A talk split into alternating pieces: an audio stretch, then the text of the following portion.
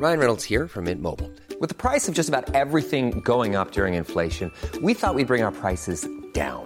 So to help us, we brought in a reverse auctioneer, which is apparently a thing. Mint Mobile unlimited premium wireless. Ready to get 30, 30, bit to get 30, bit to get 20, 20, 20, bit to get 20, 20, bit to get 15, 15, 15, 15 just 15 bucks a month. So, Give it a try at mintmobile.com slash switch. $45 upfront for three months plus taxes and fees. Promo for new customers for limited time. Unlimited more than 40 gigabytes per month. Slows. Full terms at mintmobile.com. Heraldo Podcast, un lugar para tus oídos. 100 años, 100 voces de la selección mexicana. Adéntrate en los vestidores, concentraciones y estadios de todo el mundo, escuchando a aquellos que han representado a México. Esto es Pláticas de Vestidor, podcast original de El Heraldo Deportes.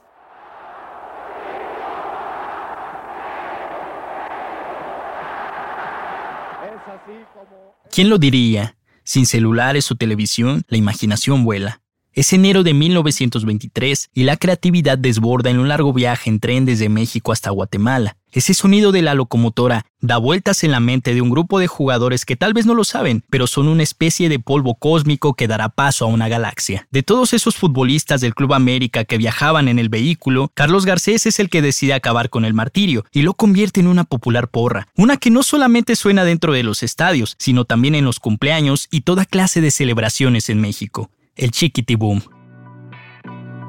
Enero de 1923. Los azul cremas comandados por Rafael Garza Gutiérrez Récord se presentaron en Guatemala para disputar una serie de partidos amistosos contra la selección local, tras una gestión de Juan de Dios Bojorques, agregado cultural de México en ese país. Una cuestión de índole diplomática que dio origen a lo que el historiador Héctor Hernández considera como el primer partido en la historia de la selección mexicana. En aquella plantilla dirigida por Adolfo Frías Beltrán, había hombres como Nacho de la Garza, Rafael y Francisco Garza Gutiérrez, Carlos Garcés, Horacio Ortiz y Rafael Rosales, que consiguieron un triunfo 3 a 1 y dos derrotas, 4 a 1 y 3 a 2, aunque también aprovecharon para jugar baloncesto y tenis.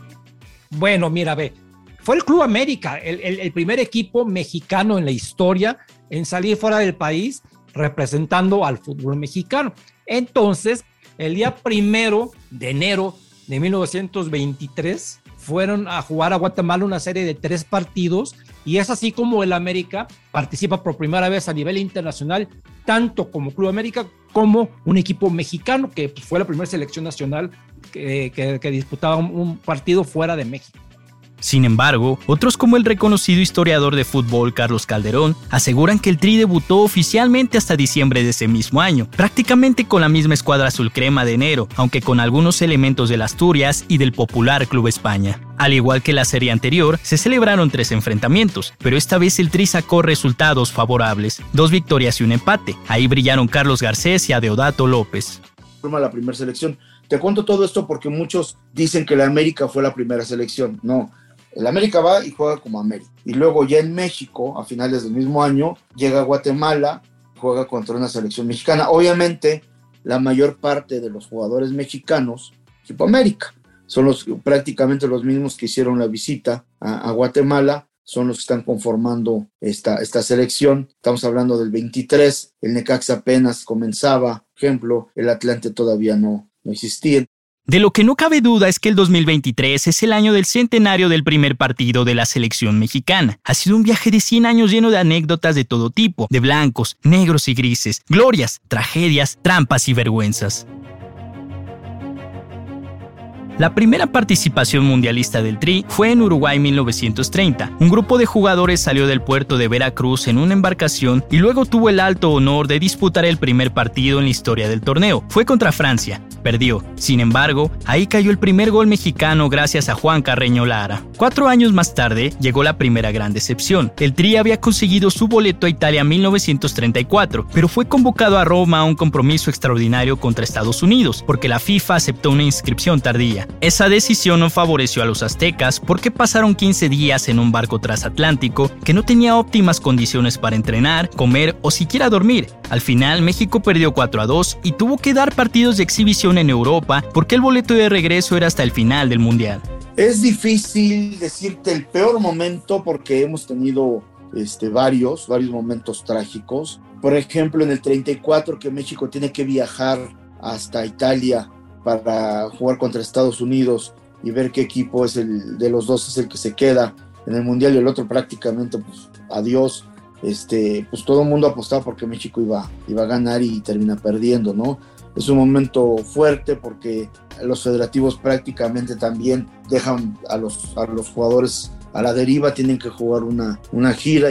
No fue sino hasta Suecia 1958 que México consiguió su primer punto en mundiales luego de empatar con Gales a un gol. La primera victoria llegó hasta Chile en 1962, al imponerse a Checoslovaquia 3 a 1. En Inglaterra 1966, Antonio Latota Carvajal participó por quinta ocasión en un mundial y fue el primer futbolista en alcanzar semejante registro. Pero el Tri no pudo superar otra vez la fase de grupos y lo hizo hasta el torneo en casa de 1960 porque terminó como líder de grupo para luego caer en la siguiente ronda contra Italia. Después vino una época muy extraña para el equipo nacional. Yo creo que esa década de los 70, después del Mundial de México 70, que eh, todo el mundo quiso agarrar parte del botín. Hicieron a un lado a Guillermo Cañedo, que podía hacer lo que quisieras, pero es un personaje que trajo el Mundial a México del 70 y después traería el del 86. Es un personaje que estaba bien situado en, FIFA, que tenía muchas ideas para el fútbol mexicano, que trajo los pentagonales, los hexagonales, y después del Mundial 70 lo hacen a un lado, lo barren, se crea este, es, esto de, de, jugar liguillas, eh, esa famosa junta de Júrica donde se decide que la gente que estaba en la federación ya no lo va, ya no va a estar más, y se crea los famosos torneos este, ya con, con liguilla que no ocurre en ninguna parte del mundo, y todo esto va trayendo ciertas cosas terribles para el fútbol mexicano. Una de ellas es que se permita que se, juega, que se juegue el premundial del 73 en Haití. En todos lados se jugaba a visita, citabas y tú recibías, como se hace actualmente, pero ahí en el 73 se hizo ese premundial que México quedó fuera de la Copa del Mundo. Luego se repite el 77 que fue en México y México calificó ganando todos sus partidos. Y luego se repite para el 81 eh, con el premundial de Honduras que México queda nuevo fuera. Tras atravesar ese túnel oscuro, la selección mexicana recibió nuevamente la Copa del Mundo en 1986. Esa fue la primera y única vez que se ha alcanzado el quinto partido de la mano del entrenador Bora Milutinovic, así como de futbolistas como Manuel Negrete, Pablo Larios, Hugo Sánchez, Raúl Servín, Javier Aguirre y Tomás Boy. De hecho, ese equipo se quedó a un pasito de las semifinales, y es que puso en aprietos a Alemania en los cuartos de final. Sin embargo, cayó en tanda de penales y ahí comenzaron un par de maldiciones para México. Tiene que ser eh, un lugar top, porque con Bora eh, ha sido la selección que ha llegado más lejos en, una Copa del Mundo, la única selección invicta. Entonces, Bora definitivamente tiene que estar grabado con letras de oro ahí en el firmamento en su nombre para el fútbol mexicano, no me cabe la menor duda. Desde entonces, el Tri no ha superado los octavos de final. Perdió contra Bulgaria, Alemania, Estados Unidos, Países Bajos, Brasil y dos veces contra Argentina. Con el paso de los años, la losa se hace más pesada, pero la afición se reinventa para volver a creer en el próximo Mundial. Y tal vez algún día toda la historia que comenzó en 1930 reciba la cereza en el pastel con la frase México es campeón del mundo. Si quieres saber más sobre la selección mexicana, disfruta de este podcast semanal y visita www.heraldodeportes.com.mx. Pláticas de vestidor es una producción de El Heraldo Deportes. Guión y locución David Ramos. Producción Eric Medina y José Luis Ramírez. Diseño de audio Rodrigo Traconis.